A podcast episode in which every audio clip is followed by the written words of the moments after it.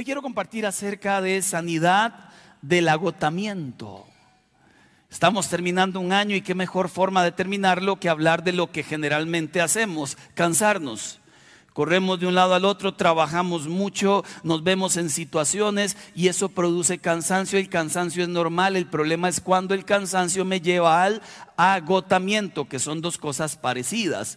Digamos que yo podría estar cansado sin estar agotado, pero lamentablemente alguien cansado, si no se detiene en su caminar, va a llegar a agotarse y alguien agotado es un peligro.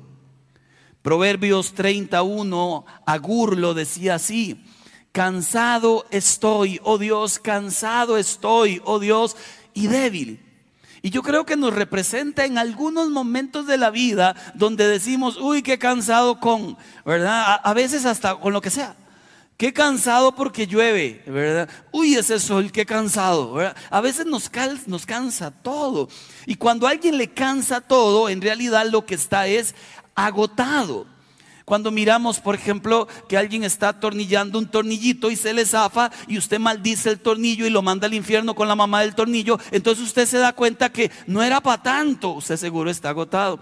Cuando se le quiebra un vaso y usted la tragedia mundial porque se quebró, posiblemente es el agotamiento. Usted va caminando por la calle y se le desató un cordón y eso no es para tanto, pero hacemos de eso la tragedia mundial entre Corea y Estados Unidos. Es un cordón. El problema no es el cordón, es el grado de agotamiento que puede tener una persona que le produce estallar y le produce vivir la vida de una forma más exagerada. Ese es el concepto del cansancio. Falta de fuerzas, fatiga extrema, sin ánimo, sin ganas, que ya no es el mismo, que no tiene la emoción del principio, que no rinde igual. Es como cuando usted llega a tomar su carro, su moto, su bici y está estallado. ¿Alguien se ha sentido estallado alguna vez? Es que nos estallan muchas cosas y alguien estallado no camina. Alguien con el carro ponchado no lo puede sacar tiene que repararlo primero antes de sacarlo, pero nosotros andamos por la vida ahí ponchados, ¿verdad? Y la llanta va a un lado y nos vamos para un lado porque no nos detenemos a recargarnos otra vez. Como le decía, el problema del cansancio es que nos lleve al agotamiento. Y este es el resumen del agotamiento. Un estado de fatiga mental, emocional, física y espiritual. Es alguien consumido. Lo han apretado tanto que ya no le quedó nada adentro. Y así nos sentimos a veces en la vida. Así nos pudiéramos sentir a veces en un año los problemas económicos que para muchos no se acaban. Qué cansados que son. Algunos esperaban el aguinaldo. Y ya para qué, ya, ya se lo dieron, ya está gastado. Y dice, ¿en qué momento pasó el aguinaldo por casa? Parecía un cometa. Nada más le vi la cola, ¿verdad? Y ya no hay. Los problemas matrimoniales. ¿Quién ha tenido algún problema matrimonial? Honestamente, honestamente, para no sentirme solo. ¿Cómo cansan los problemas matrimoniales, verdad? Y uno espera que ya se solucionen y no. Si no es una cosa, es otra. Súmele los hijos que han hecho llorar a sus padres. Porque hay hijos que han hecho llorar a los padres. Y hay padres que hemos hecho llorar a los hijos. Y eso es cansado para los dos lados. Súmele la persona que espera el amor, pero el amor no llega. Incluso en la iglesia dice, voy a tener que irme a otra porque aquí no hay nada. Mire, no es que aquí no haya nada. Es que tal vez ahí está tan desesperado, usted tan desesperada, que no ve que está a la par. Ahora usted ve que está a la par, será. Tal vez, tal vez. O la enfermedad, ¿cómo cansa la enfermedad?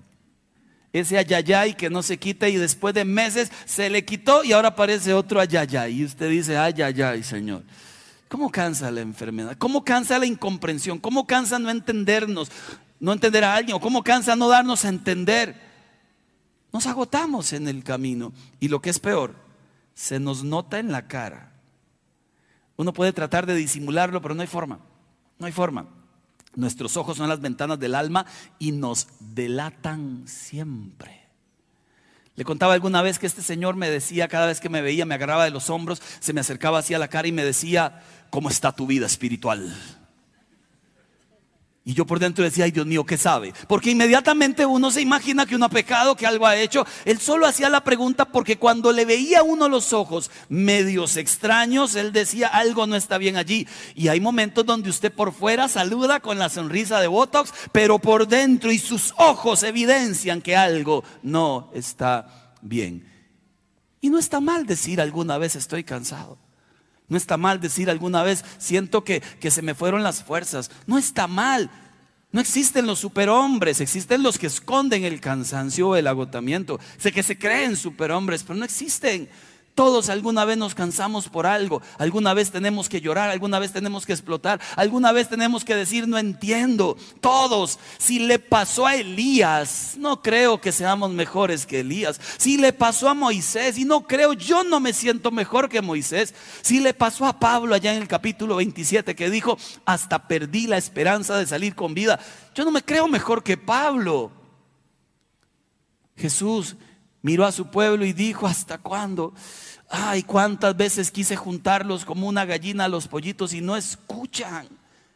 Ese sentido de frustración que da a veces los esfuerzos. ¿Qué cansa? Cansa esperar. Job lo decía en capítulo 6, verso 11, ¿qué fuerzas me quedan de seguir esperando? ¿Qué fin me espera para querer vivir? La espera cansa. ¿Qué cansa el dolor? Salmos 31, 9, ten compasión de mí o tenme compasión, Señor, que estoy angustiado. El dolor está acabando con mis ojos, con mi alma, con mi cuerpo. La vida se me va en angustias. Cansa cuando algo duele. ¿Qué cansa la traición? A veces la verdadera y a veces cuando nos sentimos traicionados, aunque alguien no nos haya traicionado. Salmo 55, 12 dice el salmista, si un enemigo me insultara, yo lo puedo soportar. Si un adversario me humillara, yo me puedo esconder de él pero quien lo hizo fuiste tú, un hombre como yo, mi compañero, mi mejor amigo, con quien me unía una gran amistad. No hay peor traición que la traición que viene de la gente que más amamos. Y a veces pasa. En la iglesia pasa, me pasó una vez que alguien se fue de la iglesia y no tengo problema con que alguien se vaya de la iglesia, tengo problema en la forma en que la gente a veces se va. Qué lindo cuando te dicen, pastor, siento de Dios, irme a otro lugar, o cambié de casa, me fui a otro lugar, voy a otra iglesia, ah, un, para un abrazo, que la paz del Señor. No pasa nada. Pero se van y cuatro meses después, ay, pastor, ¿sabe que hace veces me fui? Eso entonces, ¿qué cosa? Y este último me agarró y me dijo eso. Y yo, ah, bueno, estás en otra iglesia, qué bueno, que no te apartas del Señor. No, no. Por cierto, me dice, en la iglesia donde voy hay algunos de vas. Yo le pregunté a cuál iglesia vas, a tal. Le digo, bueno, de esa iglesia vienen algunos a vas. mire, es que da cólera a veces. Qué cansada es la gente con esas cosas. Primero no echan raíz, luego se van como las víctimas y luego se van también de allá, porque ya no están ahí. ¿Por qué la gente es así? No sé y nunca lo sabré, pero cansa. Cansa la vejez, sobre todo cuando no la aceptamos. Es así la que cansa. Dice la Biblia en el Salmo 71, 9, no me rechaces cuando llegue a viejo, no me abandones cuando me falten las fuerzas, porque uno se pregunta, en algún momento llegaré ahí, ¿y quién ha de cuidarme? Y si fui muy cascarrabias, ¿querrá alguien cuidarme? ¿Cansa la vejez? Yo no sé si a ustedes les pasó, yo he visto gente que cuando llega al tercer piso, eh, algo les pasa emocionalmente. Yo, yo cuando llegué al cuarto, los dolores se incrementaron, dice que uno sigue subiendo. Bueno, yo me vine de pique porque nunca había estado tan enfermo como cuando cumplí 40 en adelante. Cosa rara en la vida. Bueno, hay que aceptarlo. Ya uno no ve igual. Este ojo no ve de cerca y este no ve de lejos. Entonces hay un asunto raro. ¿Qué pasa? Ya uno, ya ahora ya camina lento. ¿Recuerda la canción? Como perdonando el tiempo. Qué canción más triste. Que nunca me la canten a mí, por favor. Me deprime que cansa la soledad. El apóstol Pablo decía, todos los de la provincia de Asia me han abandonado. Y termina ya en Lucas, perdón, en segunda de Timoteo 4:11. Solo Lucas está conmigo. Y qué sentimiento más más feo cuando yo me veo rodeado de gente, un montón de gente en la casa, un montón de gente en los grupos, pero cuando estoy en lo secreto digo, me siento solo. Siempre le he llamado a esa la peor de las soledades, la, la soledad con compañía. Que tengo gente, no es que no tengo gente, pero me siento solo, me siento incomprendido, siento que la gente no, no, no entiende mi vida, mi mundo. Eh, hay algo dentro de mí que parece que no está bien porque nadie alrededor parece importarle mi vida. Esa sensación de soledad que hablaremos mucho la otra semana si Dios nos da vida y permiso, por cierto. Causa la ausencia, cansa, perdón, no causa, cansa la ausencia de fruto Isaías predicó al pueblo de Dios y allá en Isaías 49:4 dice, mi trabajo parece inútil. He gastado mis fuerzas en vano, sin ningún propósito. ¿Sabe por qué? La gente no le hacía caso. No le hacía caso. ¿Por qué no le hacían caso? Nadie sabe, era el profeta de Dios. Pero en su trabajo, las cosas no salían como él las esperaba. Y la última, hasta cansa estar triste. Hasta la tristeza cansa. Un versículo que lo hemos leído mil veces, pero que, no, que quizá no le hemos prestado atención a la última frase. Cuando Jesús terminó de orar allá en Getsemaní, volvió a los discípulos, ¿cómo estaban ellos? Dormidos. Pero solo Lucas explica ese detalle. Agotados por la tristeza. ¿Ha visto cuando alguien solo quiere dormir y después de dormir quiere volver a dormir y después se levanta y quiere volver a dormir? No está enfermo, está agotado. ¿Ha visto aquella persona que quiere orar y dice, Señor, aquí vengo, Señor, aquí terminé? No está mal, no tiene un problema físico, está agotado. Y como está agotado, no funciona igual. La tristeza le tiene de cabeza, la tristeza le tiene tirado en una esquina. Así estaba Elías metido en una cueva con una tristeza profunda y cuando ve al ángel que le hace desayuno ni siquiera se maravilla. Así pasamos momentos nosotros en la vida, porque la tristeza nos cansa y nos hace no ver la vida como tiene que ser vista. Ahora, yo quiero hablar de un personaje de la Biblia que creo que también se cansó y se agotó. Me refiero a Jonás, aquel personaje del Antiguo Testamento que Dios usó aquel gran pez para tragarlo y darle una lección de, humildad, de obediencia. Y creo que se cansó por una razón que encuentro justo en la Biblia y lo llevó al agotamiento. Jonás capítulo 3 versículo 10. La Biblia enseña que él fue a predicarles a los ninivitas y les dijo, en 40 días si no se arrepienten, mire, mueren. Al ver Dios lo que hicieron, es decir, que se habían convertido de su mal camino, cambió de parecer y no llevó a cabo la destrucción que les había anunciado. Eso hay que celebrarlo. Toda la gente iba a ser destruida, pero se arrepintieron por el mensaje que dio Jonás. Jonás tenía que ser el primero en alegrarse, pero no lo fue. Es como ahora que salió Daddy Yankee Joe que se convirtió, ¿verdad? You know. Ahora hay que hacer una versión de la gasolina cristiana. Y he visto gente en redes tirarle palo. Y yo me pregunto, ¿por qué no se alegran? Que no es cierto. ¿Acaso uno conoce el corazón de, de Daddy Yankee? A mí me alegra saber que alguien que influencia a millones de personas diga, ahora quiero seguir a Cristo. A mí me alegra. Y ojalá para toda la vida, qué lindo. Ah, no hay cristianos. Sí, claro, por supuesto. Ahora que va a sacar reggaetón cristiano. Gente tan enferma. ¿Saben quiénes son los que más lo atacan los cristianos? Y me pregunto, ¿qué pasa ahí? Un problema en el corazón del cristiano. ¿Sabe? Yo les llamo los cristianos Jonás, que en lugar de alegrarse por el bien de los demás andan enojados. Jonás 4, verso 1, que Dios haya no destruido a Nínive, disgustó mucho a Jonás. Lo hizo enfurecerse y oró al Señor. Alguien cansado. Oró, Señor. ¿No era esto lo que yo decía cuando todavía estaba en mi tierra? Por eso me anticipé a huir a Tarsis. Sabía que tú eres bondadoso, compasivo, lento para la ira, lleno de amor, que cambias de parecer, que no destruyes. Ahora te suplico, quítame la vida. Prefiero morir. No es demasiado exagerado. Está agotado. Está agotado, es todo. Está agotado. Está cansado, es todo. Cuando alguien piensa en muerte, cuando alguien piensa en correr, cuando alguien piensa en huir, está cansado. Lo que quiere es llegar a un lugar porque piensa que en aquel lugar va a estar menos cansado. De hecho, por ahí me he topado algunos de ustedes. Yo corro y digo, Señor, no sé a dónde, decía el salmista, quiero volar lejos, escapar. ¿A dónde? No sé, allá. Porque allá, ¿dónde es allá? Nadie sabe. Pero allá es mejor que aquí. Y corremos para algún lugar. ¿Sabe dónde corremos a veces? A enclaustrarnos estando en casa. No hablamos con nadie, ahí estamos allá.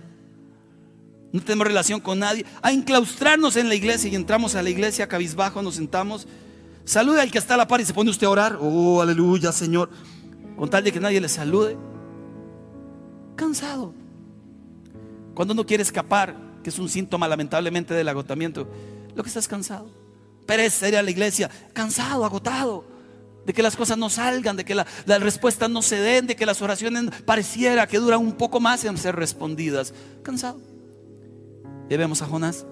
Creo yo que está un poco agotado extrañamente se queja de lo bondadoso y de lo compasivo que es Dios, pero en realidad él está guardando su imagen. Dar un mensaje así no era cosa fácil. Y él lo dio. Y la verdad es que, él pensó en sí mismo, él dijo, ahora voy a quedar mal yo, diciendo que todos van a ser destruidos y Dios no los destruye, entonces qué bonito, ¿para qué me manda a hacer eso a mí?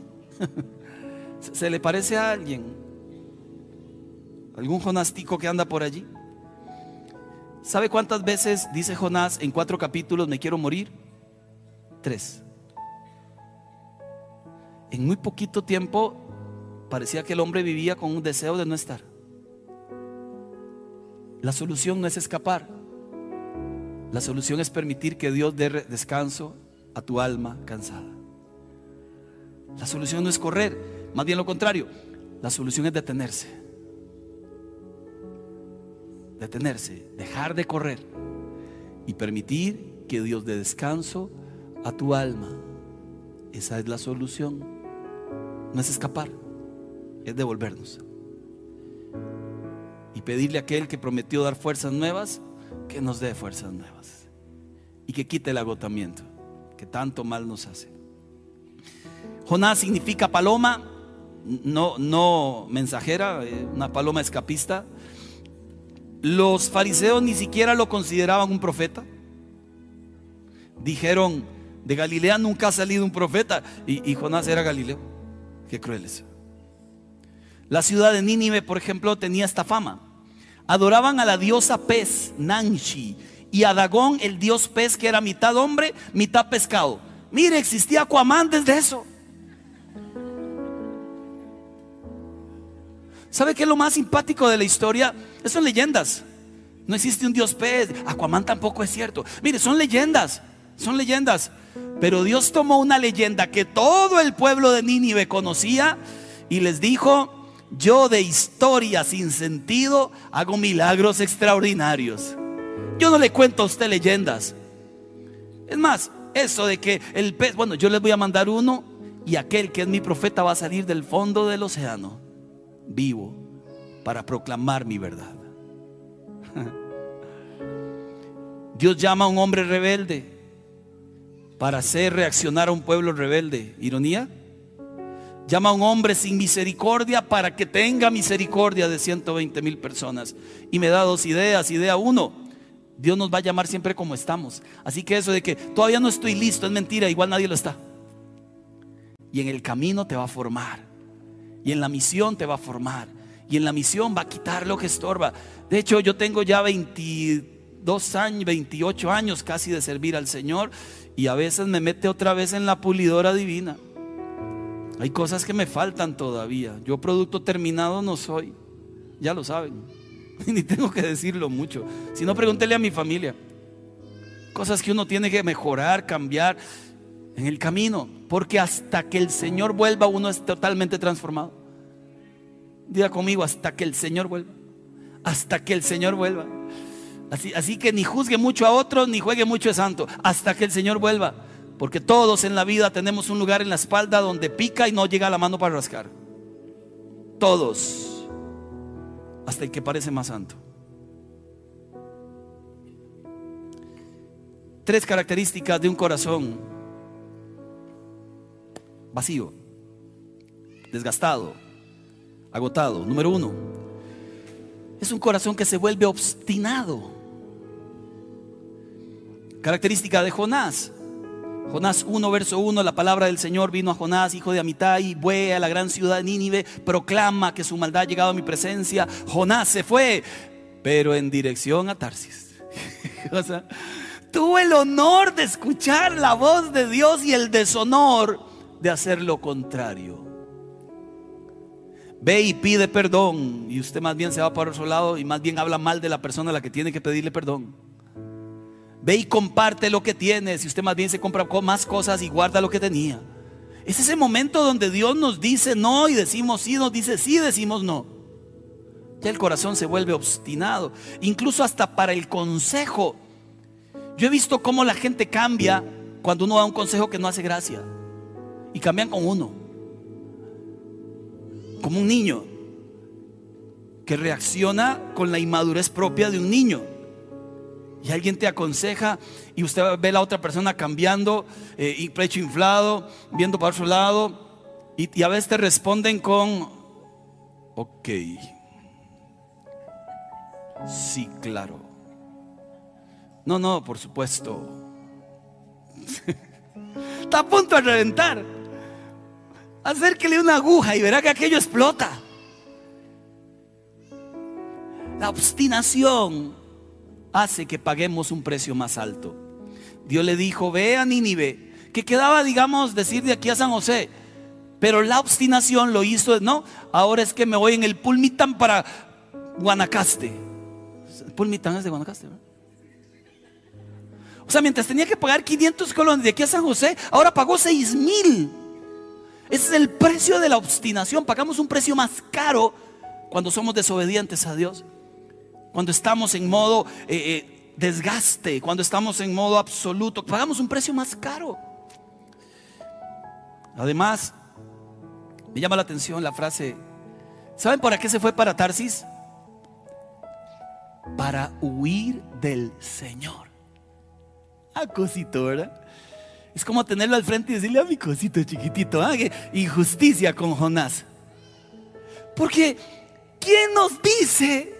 ¿Dónde dice que usted y yo podemos escapar de aquel que nos llamó? Cuando Él puso sus ojos sobre tu vida y puso el sello del Espíritu Santo sobre ti, eso nadie lo puede quitar. Dice el Salmo, podrías subir hasta el cielo y allá te veo. Podrías ir hasta el fondo del abismo y allá te encuentro. Podrías pasarte de barrio y allá estoy. Podrías cambiar de iglesia y allá voy. Podrías cambiar de trabajo hasta de matrimonio, que allá te sigo. Porque cuando Dios puso sus ojos sobre ti, prometió que jamás te soltaría.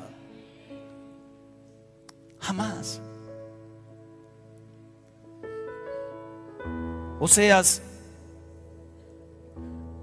11, verso 4. Lo dice así. Canción, por cierto. Lo atraje con cuerdas de ternura. Lo atraje con lazos de amor. Le quité de la cerviz porque traíamos yugo encima pesado.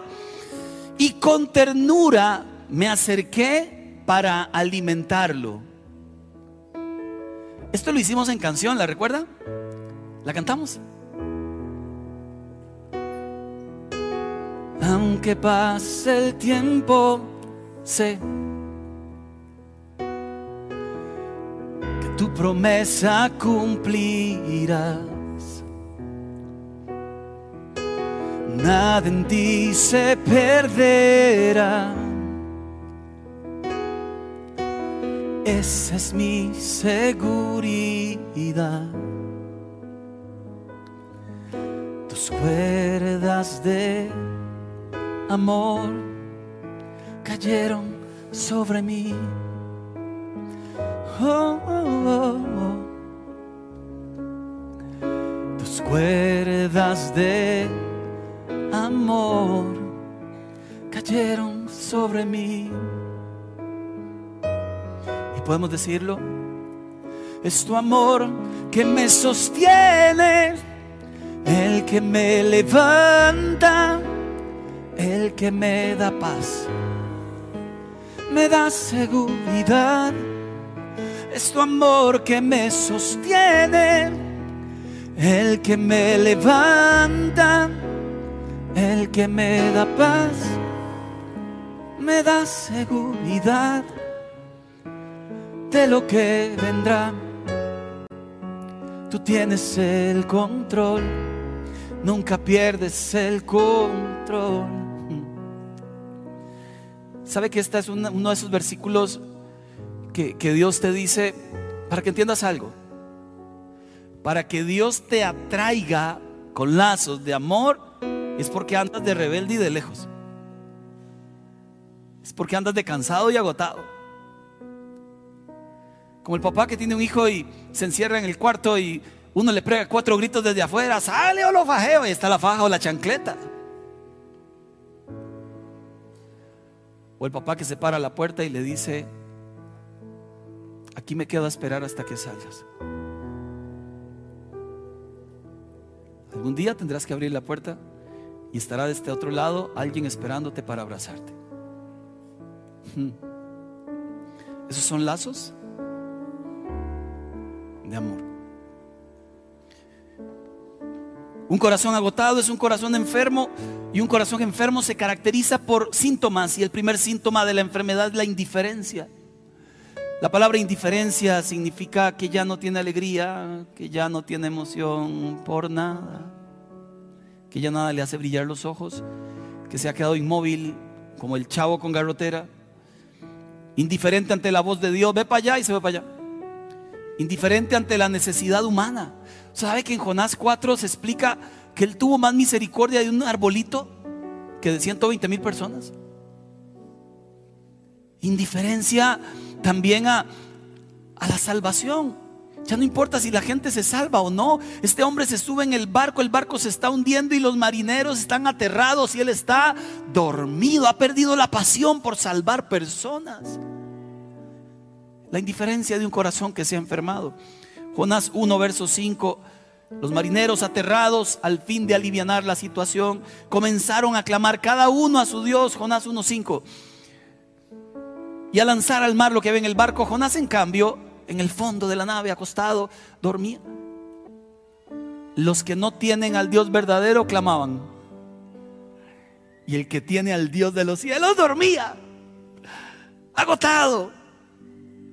Los que no tienen al Dios verdadero buscaban dentro del botín de dioses cuál de ellos les podía ayudar. Y aquel que tenía la solución a la humanidad estaba deprimido, dormido, angustiado, deshecho. En lugar de buscar a Dios, más bien se echó a dormir. Ha perdido su sensibilidad, incluso indiferente a su propia vida. Jonás 1.12 no solo quería morir, sino que además pidió ayuda. Tómenme y lánceme al mar. Quitando este problema, la vida es mejor.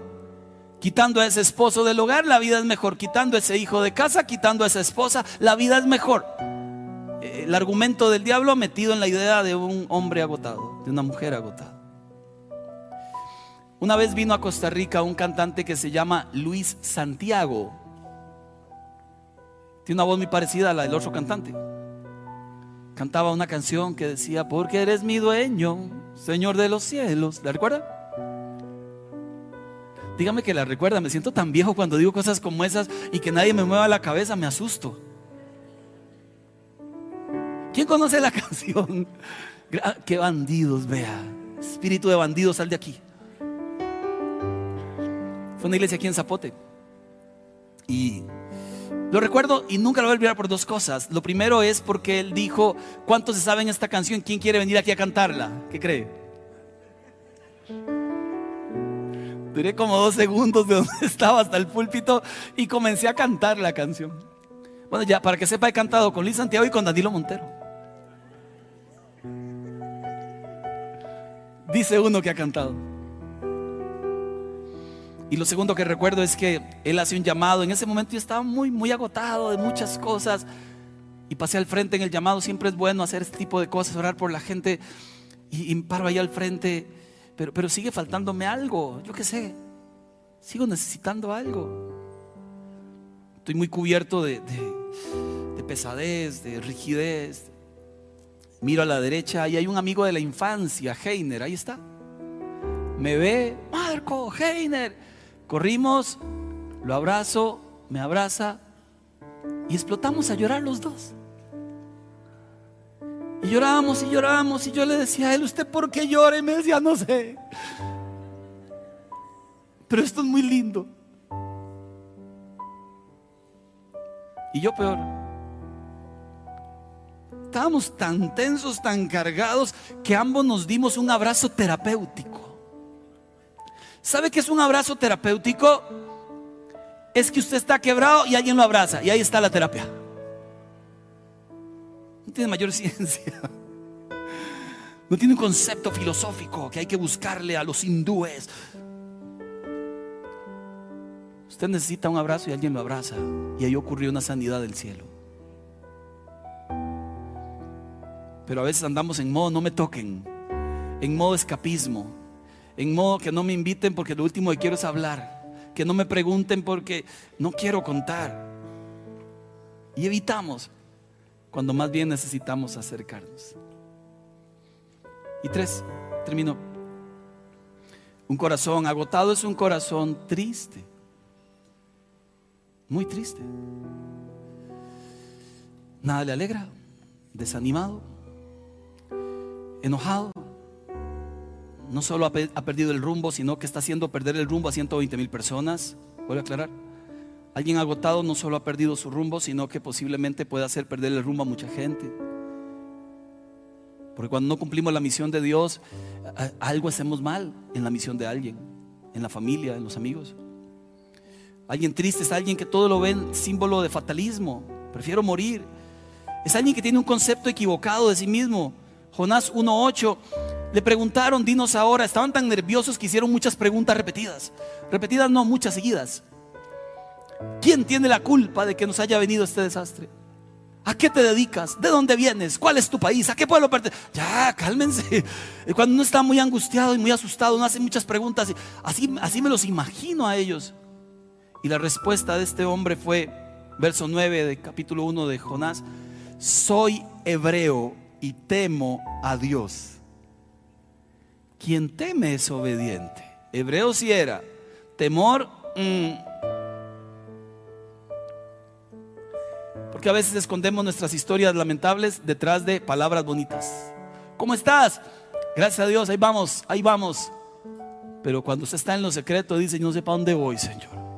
Yo solo digo, ahí vamos. ¿Cómo se siente? Mm. ¿Y qué significará eso? Ya hay que... Mm. ¿Usted ha pasado por ahí? ¿Usted ha estado ahí? Lo que sí veo en nuestro amigo Jonás es algo que, que es delicado, amados. Présteme atención, por favor. Jonás no tenía amigos. Siempre solo. Solo escuchándose a sí mismo. Siempre solo. Tenía cientos de conocidos seguro, pero en esos capítulos usted no le encuentra a nadie a la par. Porque nadie lo quería por su forma de ser, no sé, quizás, pero solo. Solo. Tiene gente con quien compartir, con quien reír, con quien llorar. Que lo regañen, que le digan, no, él solo. ¿Y a quién escucha? Mi mente. ¿Y qué hace cuando está triste? Hablo conmigo. Y cuando está alegre y tiene que celebrar algo, lo celebro conmigo, pero que nadie sepa ni mis fracasos ni mis aciertos. ¿Por qué? Jonás está viviendo en ti.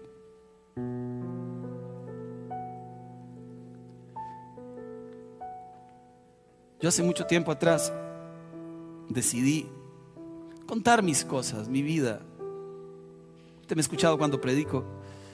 En el chat del equipo pastoral siempre escribo, estoy enfermo, que tengo esto, por favor oren por esto. No tengo ningún problema, porque por muchos, muchos años de mi vida viví como Jonas. Que nadie se me acerque a mi área chica, a nadie le importa mi vida. no se puede vivir así. O sí se puede, Jonás vivía así. ¿Qué hacemos, amados? Isaías 40, 28. ¿Acaso no lo sabes? ¿No te, has, no te has enterado? El Señor es el Dios eterno, creador de los confines de la tierra. No se cansa ni se fatiga. Su inteligencia es insondable. ¿Puede leer lo que sigue, por favor? Él fortalece al cansado y acrecienta las fuerzas del débil. Aún los jóvenes se cansan, se fatigan, los muchachos tropiezan y caen, pero los que confían en el Señor renovarán sus fuerzas, volarán como las águilas, correrán y no se fatigarán, caminarán. Los que confían, los que se animan a entregar las cargas en las manos del Señor, que confían.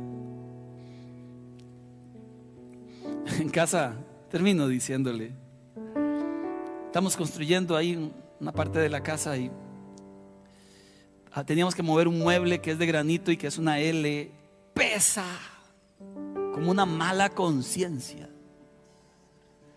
Yo no lo puedo mover solo. Entonces, llamé a tres de los peones que están ahí trabajando y, y, y me preguntan, pastor, denos campo, me dicen. Yo como, denos campo. O sea que no, no están viendo. Que nos campo. Entonces, no, les dije yo, por supuesto yo. Ah, bueno. Entonces, para que vieran, agarré la esquina donde confluyen las dos bandas y la parte más pesada. Como de los campos. Es que... Entonces, yo agarro la esquina, uno, dos, tres, y yo, y levantamos aquello. Una tonelada es eso. Teníamos que levantarlo a la altura del pecho y pasarlo por encima de unos tubos. Lo logré levantar y yo sentía que se me desgarraba el alma. Yo dije, qué caramba más pesada. Y los bracillos comenzaron a moverse. Y yo, ay Dios mío, dije, se me va a caer. Todo eso lo pensé en microsegundos ahí en mi cabeza. Dije, se me va a caer. ¿Quién me tiene? ¿Quién me tiene? Entonces, era solo moverlo dos, tres metros, tampoco era mucho. ¿Va bien, pastor? Me preguntan. Y yo respondí, mm". no salieron palabras. Y vamos, lo que sí salieron fueron hernias, como cuatro o cinco, ¿verdad? Llegamos hasta la esquina y yo sí puedo, Dios mío, sí puedo. Lo bajamos yo estoy a punto de soltarlo. Digo, lo que pasa es que quiebra a alguien eso. Lo bajé, hice un triple esfuerzo, lo puse, no le exagero. Quedaron los brazos así como esqueletito suelto. Y me dicen, ¿todo bien? No tengo, no tengo palabras. Solo sé que ocupo sentarme porque caigo. Y me senté me hice un puñito y me dormí. Hacía ese nivel de, de descomposición. Ellos siguieron trabajando como si nada. Es que hay pesos que nuestros cuerpos no son capaces de llevar. Hay pesos que nuestros cuerpos no son capaces de cargar. Y son esos momentos en que hacemos prédicas como estas. Primero para decirle, ya que levantó el mueble, no lo suelte. Camine los dos pasos que le faltan y bájelo. No renuncie. No se devuelva. No renuncie a seguirlo intentando en su matrimonio. No abandone el llamado que Dios le dio. Ya que levantó el mueble, haga el triple esfuerzo. Bájelo y ahora dígale a Dios, renueva mis fuerzas, Señor.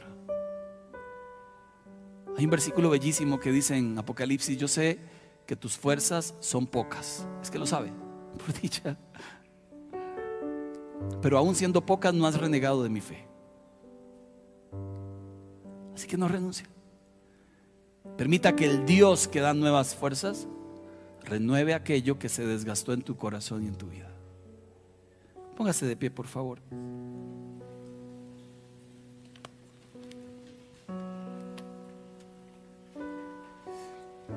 ¿Será que alguien está así entre, entre cansado y agotado, entre agotado y cansado? ¿Quién? ¿Puede levantar su mano al cielo?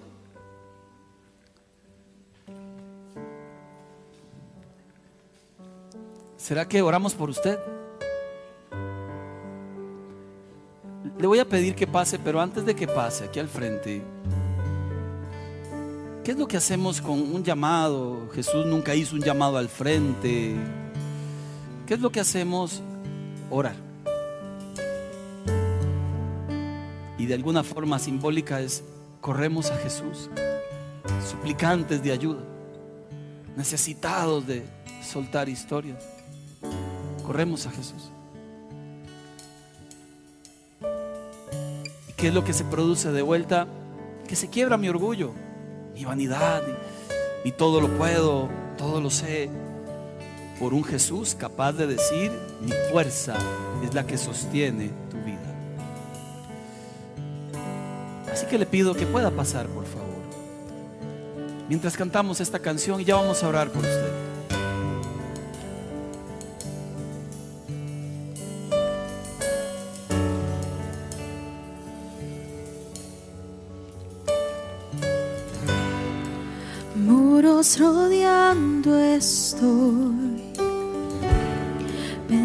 Que caerían hoy, mas nunca me has fallado, Dios. ¿Podrías levantar tus brazos al cielo? La espera terminará. Sé que has vencido ya me has fallado, Dios.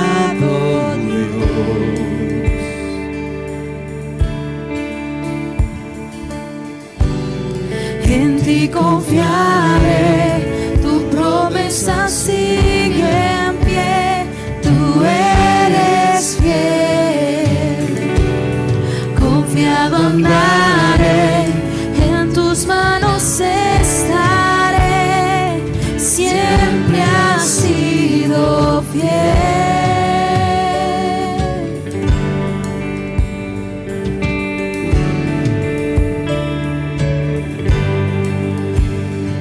Esto es así. La noche acabará, tu palabra se cumplirá. Mi corazón te alabará.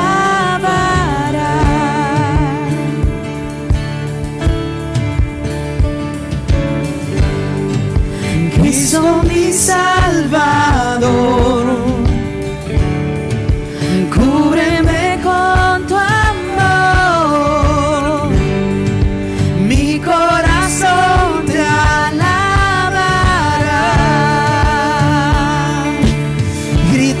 Señor, en ti confiaré.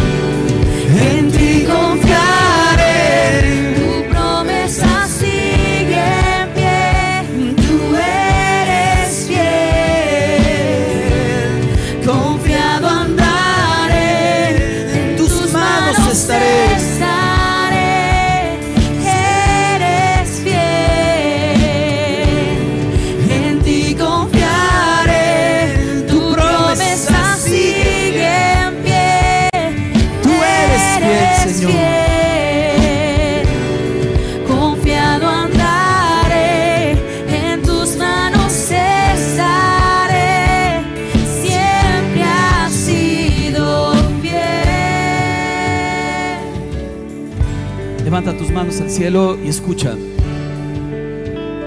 Cuando el Señor hace la pregunta de, ¿no has oído? ¿No lo has sabido? Explica primero quién es Él. El Dios que despliega los cielos con su mano. El Dios que sostiene en el hueco de su mano todas las aguas de la tierra. El Dios que hace las colinas, los montes, los valles. Es el mismo Dios que dice, da fuerza al cansado y aumenta las fuerzas al que creía que ya no tenía ningunas. Y explica, él entiende que la gente se fatiga, se cansa, flaquean, caen, pero te vuelve a recordar los que esperan en el Señor. Esos tendrán nuevas fuerzas. Los que esperan en el Señor, esos serán renovados en su ser interior. Porque Él da alas como las águilas y te hace volar en medio de cualquier circunstancia. Como decía el salmista, del lodo de la desesperación te saca y te pone sobre una piedra firme. Así que con tus brazos en alto dile a Dios, yo recibo las nuevas fuerzas de tu mano. Yo recibo en mi cuerpo, en mi alma y en mi espíritu las nuevas fuerzas de ti. Yo hoy salgo de ese agotamiento que tanto daño me ha hecho. Salgo de este enojo, de esta historia que tanto mal me hace. Y me abrazo a ti porque yo sé que tú mueves montañas. Yo sé que tú abres el mar otra vez. Sé que tú alimentas el alma de nuevo, Señor. Sé que tú lo haces otra vez, Señor.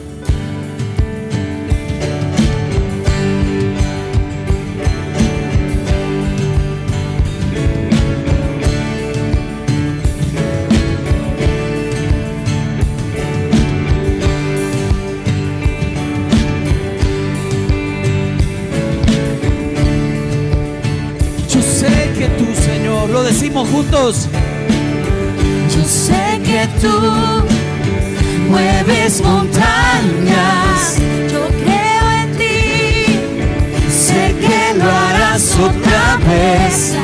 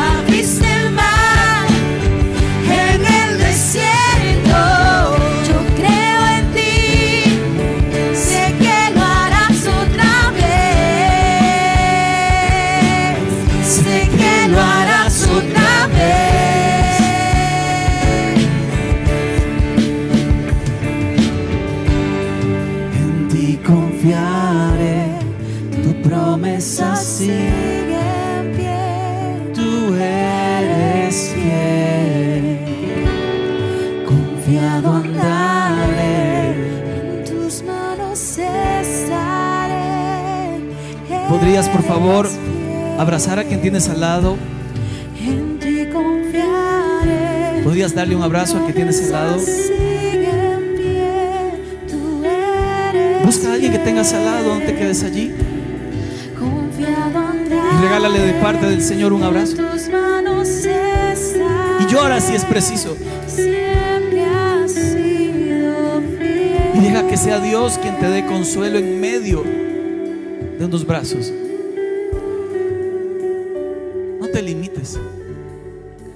Que sea Dios quien abrace tu corazón.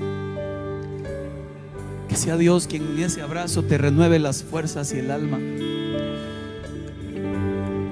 Te devuelva el aliento, la esperanza. Que sea Dios quien te haga ver las cosas como son. Que te haga ver las cosas no como las ves a veces, sino como son. Él te ama. Y lo demostró enviando a su Hijo. Él te ama.